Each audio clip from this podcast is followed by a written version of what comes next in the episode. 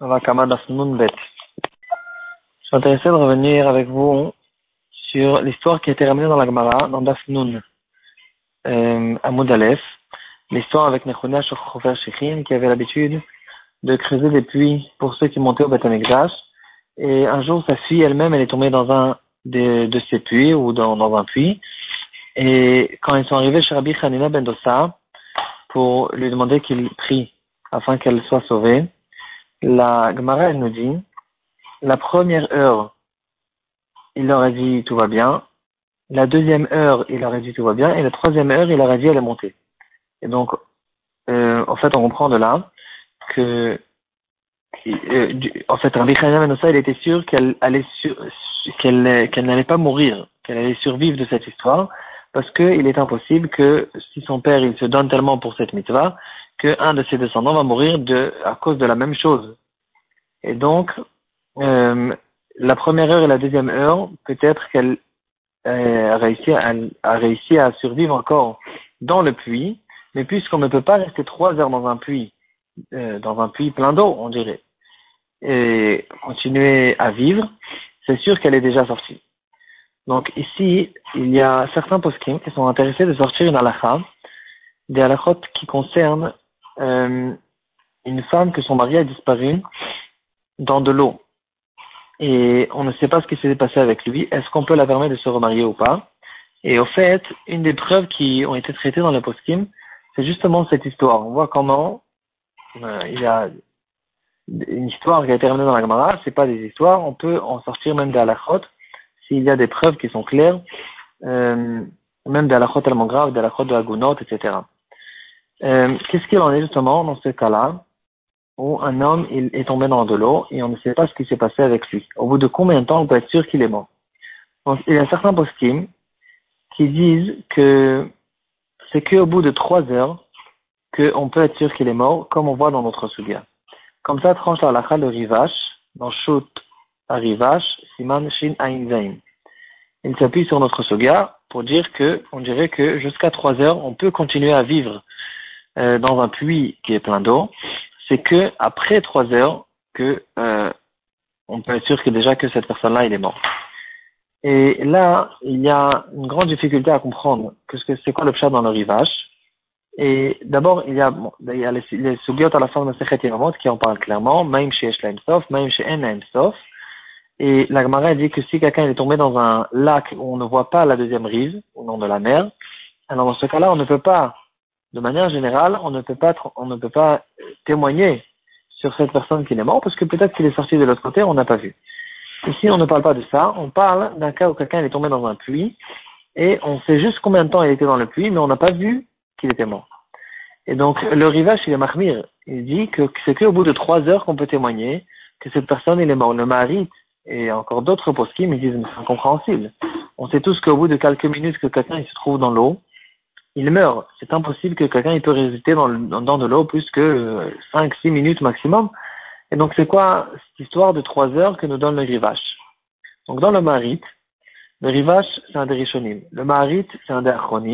Dans le chute du marit, Even Aezer Siman Kafvav,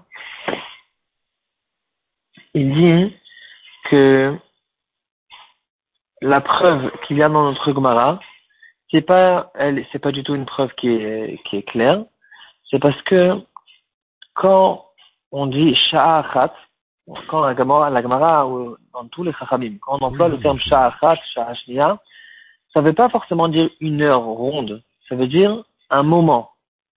Quand on dit dans le Hachayatar, ifshalit kayam afilu sha'achat, ça ne veut pas dire forcément même une heure de 60 minutes. Quand on dit sha'achat, veut dire un moment qui n'est pas déterminé, on appelle ça sha'achat. Il ramène une très belle preuve. Il dit, que il y a une Gemara dans le Sechet Tota qui dit que le clan d'Israël a entendu Myriam pendant sept jours. Et la Gemara, elle dit, on voit que Meruba Midat Tova et Midat Poranut, 500 fois, 500 fois plus. C'est-à-dire la Midat, euh, le, le chesed, la, la miséricorde, elle est 500 fois plus grande que la punition. D'où on voit ça on voit que quand Hachem il a, il a récompensé Myriam d'avoir entendu Moshe pendant un certain temps, il a récompensé que maintenant, il a, il a récompensé que maintenant tout le clan d'Israël va l'attendre pendant sept jours. Et donc ici, il faudrait euh, essayer de, si on, prend la Gemara à la lettre, on voit que si c'est 500 fois plus, apparemment le clan d'Israël devait attendre. Si on veut prouver que la miséricorde, la, récompense, elle va aller 500 fois plus que euh, ce que la personne a fait, et donc on devrait dire que le clan d'Israël ont attendu Myriam pendant 500 heures, si elle a attendu une heure. Parce que la Gemara là-bas, elle dit, Myriam, elle a attendu Moshe une heure, Sha'achat, donc on, retrouve ce, même terme, et grâce à ça, elle a eu la récompense que tout le clan d'Israël attend quand elle a eu la lèpre, ils ont attendu sept jours. Et si, c'est quoi Sha'achat?